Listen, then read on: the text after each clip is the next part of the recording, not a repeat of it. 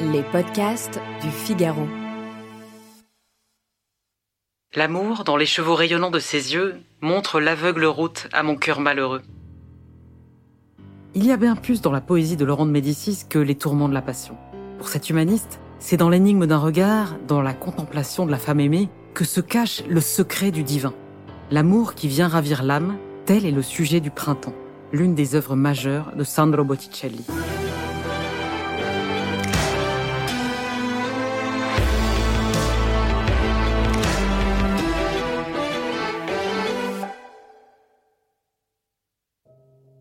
Bonjour, je suis Isabelle Schmitz, rédactrice en chef adjoint au Figaro hors série. Vous écoutez les récits du Figaro et le deuxième épisode consacré au peintre Sandro Botticelli. Je vous conseille plus particulièrement d'écouter cet épisode après avoir admiré les œuvres qui seront évoquées. Le printemps, la naissance de Vénus, la nativité mystique. Dans le premier volet, nous avions quitté Sandro Botticelli, vexé par son passage à Rome. Pourtant, dès son retour à Florence, il reçoit l'une des commandes de sa vie. Nous sommes en 1482. Laurent le Magnifique veut offrir ce cadeau à son jeune cousin, Lorenzo di Pierfrancesco, pour son mariage. Sandro voit l'occasion tant espérée d'égaler les poètes. Ils ont la magie du verbe, lui a toute la puissance d'une vision. Aidé de son ami l'humaniste policien, il élabore une composition d'une ampleur inouïe. Par ses dimensions d'abord, 3 mètres de long sur 2 mètres de haut, par son thème surtout, qui n'a pas d'équivalent dans l'histoire de la peinture. Sandro, en effet, a puisé chez Horace, Ovide, Boccace, dans les poésies de Laurent, dans les œuvres d'Alberti. Mais il se refuse à faire l'illustration servile d'une fable mythologique. Il va créer une immense allégorie, dont seules les familiers de la villa de Careggi, villa de Laurent de Médicis, pourront déchiffrer le sens. Cette allégorie, c'est le printemps. L'amour qui vient ravir l'âme, tel est son principal sujet.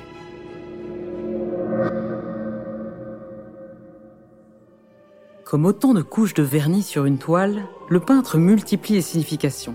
Sa Vénus incarne tout d'abord l'amour qui, depuis l'origine et de printemps en printemps, préside à la course des mondes. Sous sa longue robe blanche, elle exhibe un ventre rebondi de femme en qui naît la vie. Quant aux dieux qui l'accompagnent, ce sont ceux de son cortège dans les poèmes antiques, chez Virgile, chez Lucrèce. Mercure, les yeux tournés vers le ciel, n'est pas ici messager de l'Olympe, mais dieu des brises printanières qui dispersent les graines. De son caducée, il chasse les derniers nuages de l'hiver, tandis que les grâces, sous leurs pieds dansants, font germer la terre. Chloris, poursuivi par l'amoureux Zéphyr, illustre encore cette force féconde de la nature. Sous les ardeurs du dieu des vents, la nymphe se change en flore, déesse des fleurs, une métamorphose tout inspirée d'Ovide. Et Cupidon, les yeux bandés, darde ses flèches à l'aveugle. Mais la Vénus du printemps symbolise aussi l'amour célébré dans les sonnets de Laurent, l'amour des joutes courtoises immortalisées par Policien. Botticelli a peint les déesses dans les tenues les plus raffinées, maillées d'or, bordées de perles, comme seules les élégantes en portaient à l'époque. La femme, incarnation de la beauté sensible, est celle qui blesse d'un regard. Dans un jardin où les lauriers rappellent le prénom de Laurent tandis que les orangers évoquent l'écu des Médicis, c'est aussi l'amour d'un homme qui se déclare. Nul ne l'ignore à Careggi, une femme règne sur le cœur du maître de Florence. Mariée à Clarice Orsini, une romaine épousée en 1469 par arrière-pensée politique, Laurent aime la belle Lucrezia Donati. L'historienne d'art Stefania Tullio Cataldo, spécialiste de la Renaissance italienne, nous explique ce chef-d'œuvre. Le printemps incarne véritablement l'idéal néoplatonicien de Marcel Fissa, c'est-à-dire cette possibilité de cohabitation entre le monde classique euh, et les croyances chrétiennes. Euh, nous avons donc au moins deux niveaux de lecture dans ce tableau. Euh, tout d'abord la mythologie, hein, nous retrouvons d'ailleurs le vent Zéphyr qui s'unit à la nymphe Chlori et cette union du vent et de la terre euh, provoque le renouveau de la nature et donc la, métamorphose de Chlori en printemps. Euh, ensuite, nous avons les trois grâces qui sont en train de danser euh, avec harmonie. Et enfin, un personnage qui, avec son caducée, indique vers les nuages, vers le ciel, avec un casque et des sandales et qui, que nous identifions facilement en Mercure. au centre de l'image, un personnage, une figure féminine nous regarde. Il a un geste qui aujourd'hui ne veut plus rien dire, mais qu'à l'époque était un geste d'invitation, donc elle nous invite à rentrer dans l'image, et c'est aussi celle qui nous donne la clé de lecture chrétienne de ce tableau parce que c'est Vénus, donc c'est l'amour. L'amour représente pour Massifissa ce moteur qui permet à l'être humain de s'évoluer et cette évolution se fait à travers des étapes, des étapes qui sont incarnées par ces trois groupes, euh, ces trois euh, groupes dans, dans, dans, le tableau.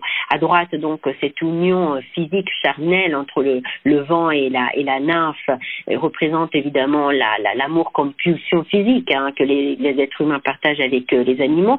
Ensuite, les trois grâces, euh, donc l'amour comme harmonie et donc l'amour intellectuel qui est un amour sans condition, qui ne veut rien en retour, mais qui finalement reçoit le double. Quand on donne quelque chose, on reçoit un double, exactement comme les trois grâces. Il y en a une qui s'éloigne du spectateur, une autre qui euh, et deux autres qui viennent vers le spectateur, et enfin euh, le Mercure euh, qui euh, regarde, qui adresse son regard vers le ciel et qui exprime, euh, incarne l'amour spirituel. Donc cette euh, aspiration de l'être humain à revenir vers Dieu, à revenir vers cette lumière qui est euh, l'endroit euh, auquel appartient l'âme euh, de l'être humain. Et donc ce séjour sur terre est une est une épreuve et, qui suscite une certaine mélancolie une mélancolie envie de revenir.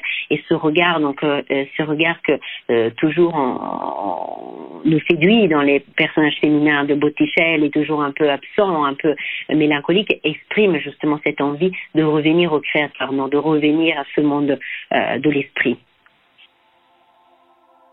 Sandro, auteur d'un tel chef-d'œuvre, incarne à lui seul toute la Renaissance. En s'inspirant des poètes antiques, il a su exprimer des idées de son temps. En l'honneur de Laurent, il a inventé une nouvelle image de l'amour, un amour qu'on lit dans les yeux d'une femme et qui prédit l'éternité. Botticelli avait déjà connu maintes fois les éclats du triomphe. Cette fois-ci, personne n'a de mots. Il nous manque d'ailleurs toujours. Mais ce silence dit sa gloire. L'expérience romaine de Botticelli ne l'a pas laissé indemne. Non pas que son amour-propre soit si endolori, mais il est la bassesse. Il fallait être bien naïf pour attribuer le camouflet infligé par Sixte IV aux artistes florentins à un simple manque de goût. À travers eux, on visait les Médicis. Pour les hommes retors, il n'y a pas de petite vengeance. La guerre qui a repris de plus belle entre Florence et les États du pape est seulement venue confirmer les soupçons de Sandro. Les fourberies de l'évêque de Rome ont marqué durablement son esprit. Bien qu'il ait retrouvé avec plaisir la compagnie de son ami policien lors de ses visites à la Villa Careggi, un doute grandissant l'obsède. Et si son optimisme sur la nature humaine n'était qu'une illusion? Sandro veut garder confiance dans les promesses heureuses du néoplatonisme. En 1484, il puise dans les vers de Policien la matière d'une nouvelle allégorie. À 39 ans, il va mettre la dernière touche à la naissance de Vénus. Une œuvre d'une telle splendeur qu'elle suffira à elle seule à le rendre immortel. Una donzella non con un mal volto, da zefiri lascivi spinta a proda, gier sopra un nicchio e par il ciel ne goda. Cette jeune fille sur une conque, des humains n'a pas le visage. Les zéphyrs la poussent au rivage et le ciel exulte à sa vue. De la statuaire antique, la déesse a la grâce et les gestes pudiques. Aux légendes d'Homère, elle emprunte son incroyable chevelure, ses longues mèches dorées qui épousent les lignes sinueuses de ses épaules et de ses hanches comme si Vénus avait volé aux flots qui l'ont vu naître leur incessante ondulation où se perd le regard. Qui devant elle n'a pas ressenti cet indéfinissable enchantement, ce ravissement intérieur, cette suspension de tout désir? Belle comme un rêve de pierre, la Vénus de Botticelli n'a pas l'exquise sensualité des grâces du printemps, ni la séduction ingénue de la nymphe Chloris. La fascination qu'elle exerce est d'une autre nature. Avec son visage de madone rêveuse, elle incarne la puissance pacifiante de l'amour qui réconcilie l'âme et l'univers christianisme et paganisme se mêlent dans ce troublant regard, symbole parfait du néoplatonisme.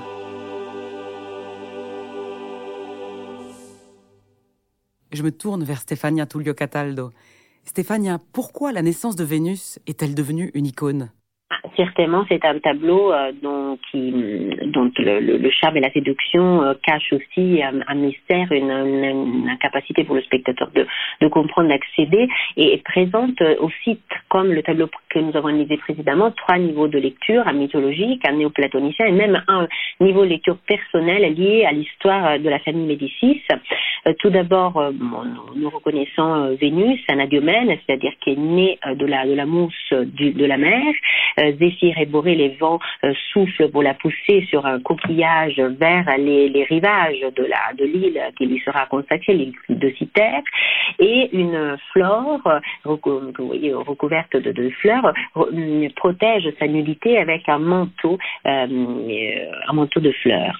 D'un point de vue iconographique, l'œuvre interprète également le néoplatonisme de Marcel Fissin et qui conciliait donc mythologie classique et spiritualité chrétienne. Et en effet, euh, la naissance de Vénus de l'eau s'associe à la naissance de l'âme chrétienne, de l'eau du baptême, et donc ce corps de Vénus si blanc, presque comme une statue, renvoie à la pureté justement de ce euh, de, de, ce rituel chrétien qui permet à l'âme voilà, de, de naître à nouvelle vie. Euh, dans le regard mélancolique de Vénus, nous reconnaissons cette mélancolie toujours de de l'âme, de l'âme humaine qui souhaite, qui, qui rêve de pouvoir revenir à Dieu, parce que l'homme est sur cette terre pour vivre ce, ce, chemin évolutif qui doit le libérer de la matière et lui permettre donc de revenir, de retourner vers Dieu.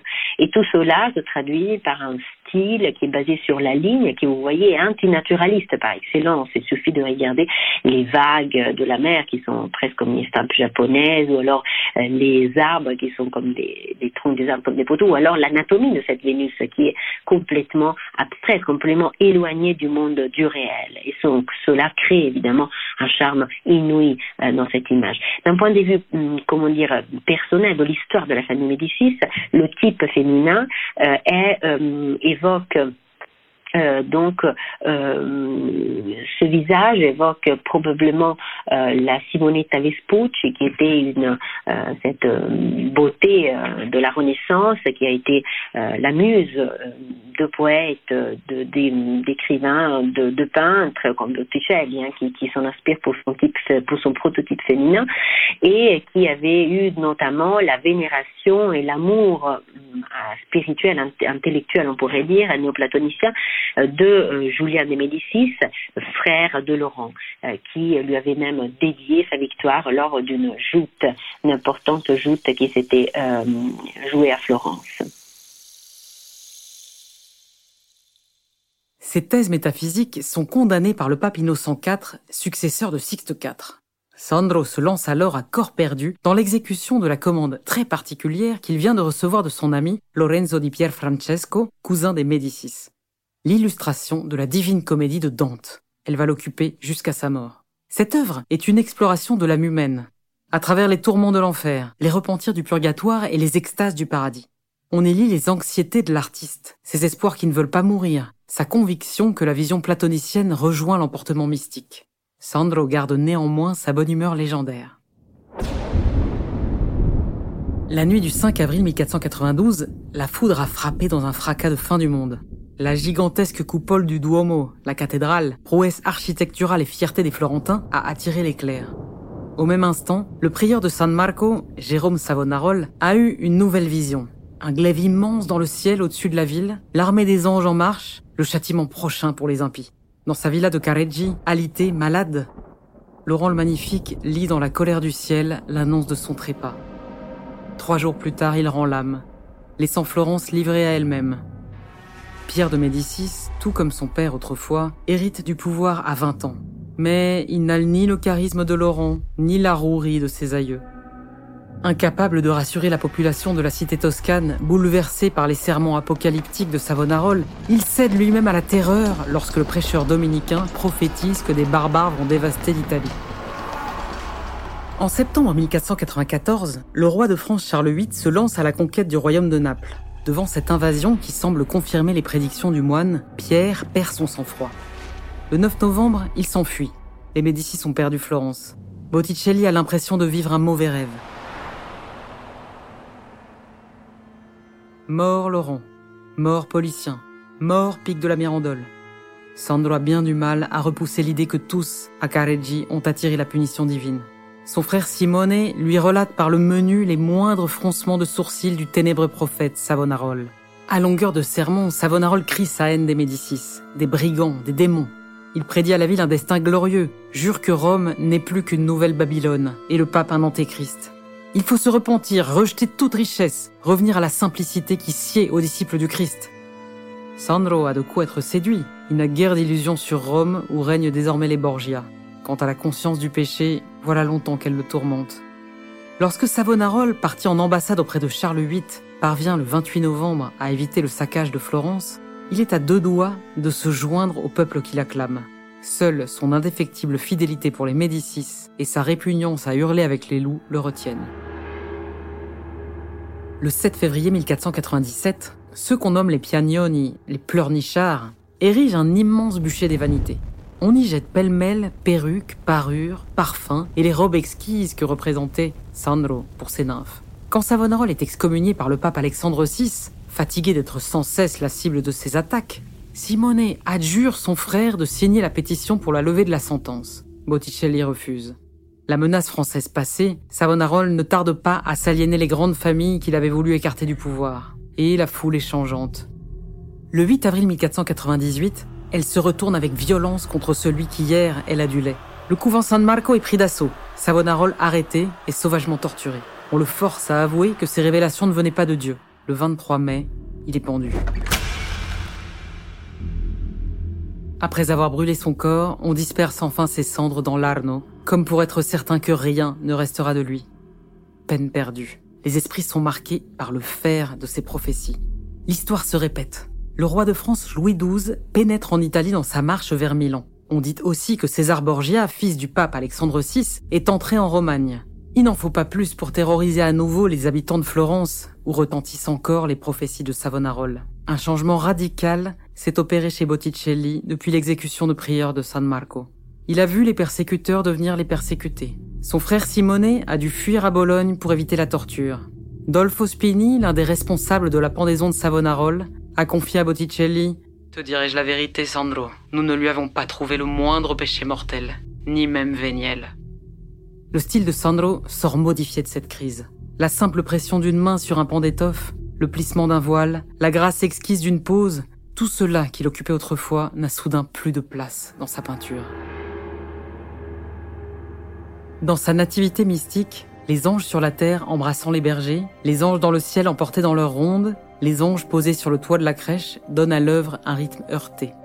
Comme si les personnages de Sandro s'étaient soudain réveillés de leurs songes et n'étaient plus qu'énergie, tension, ivresse de grands corps élongés aux gestes maniéristes. Le peintre a désormais 55 ans. Tel Donatello avant lui ou Michel-Ange par la suite, il délaisse les formes pleines et harmonieuses de son jeune âge pour privilégier l'expression des émotions, le jeu pur des lignes sur la toile. Il écrit en grec, en haut de la nativité mystique. Moi, Alessandro, j'ai peint ce tableau à la fin de l'année 1500, durant les troubles d'Italie, quand s'accomplit le onzième chapitre de Saint Jean dans la seconde douleur de l'Apocalypse, pendant les trois ans et demi de la libération du diable, qui sera ensuite enchaîné dans le douzième chapitre. Puis nous le verrons précipité sous terre, comme dans ce tableau. Dans cette œuvre hermétique, Botticelli donne libre cours à ses sympathies pour Savonarola. L'inscription en grec renvoie ainsi au livre favori du moine dominicain.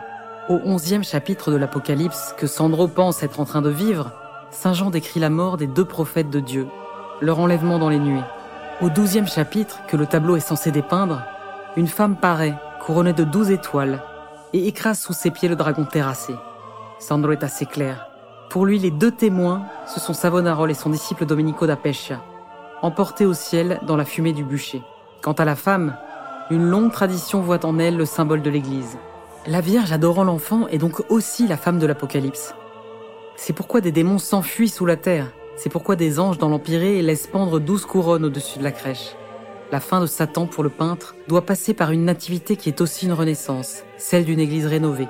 Moi, Alessandro, pour la seule fois de sa vie, Sandro signe l'une de ses peintures. Mais c'est plus qu'une signature, elle sonne comme un acte de foi, l'expression émouvante des espoirs d'un vieil homme au soir de l'existence.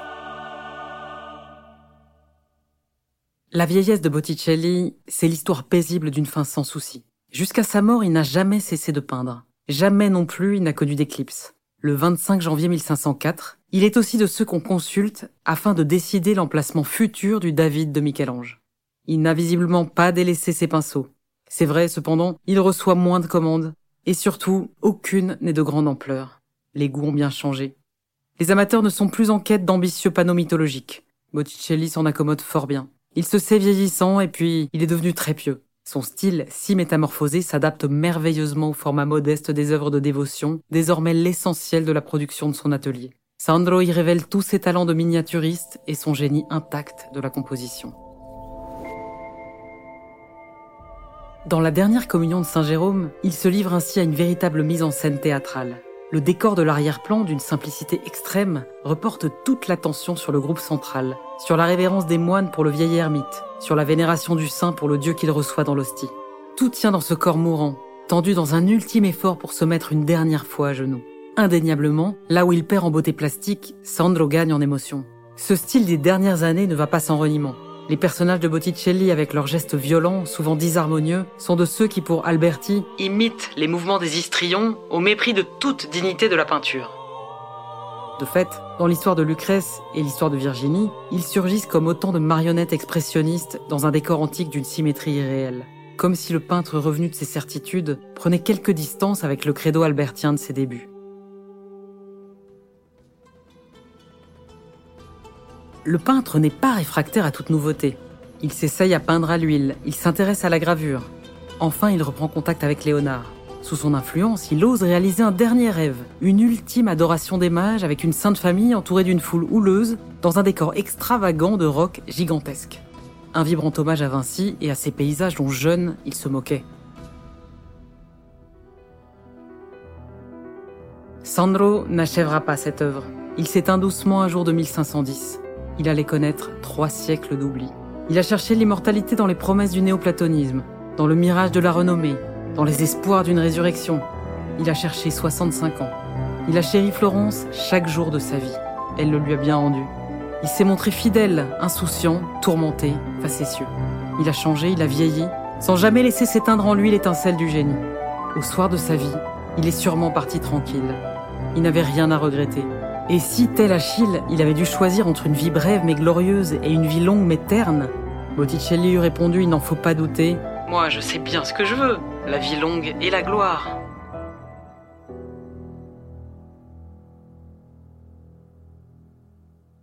Merci d'avoir écouté ces récits du Figaro consacrés à Sandro Botticelli, écrits d'après les articles de Maxime Derberg dans le Figaro hors série. Vous pouvez retrouver notre podcast sur le site du Figaro et sur votre application de podcast préférée. Pour en savoir plus sur l'histoire de ce génie de la peinture et admirer ses œuvres, je vous invite aussi à découvrir sur Figaro Store le numéro du Figaro hors série, Botticelli, toute la beauté du monde. Cet épisode a été réalisé par Clémence Bayeux.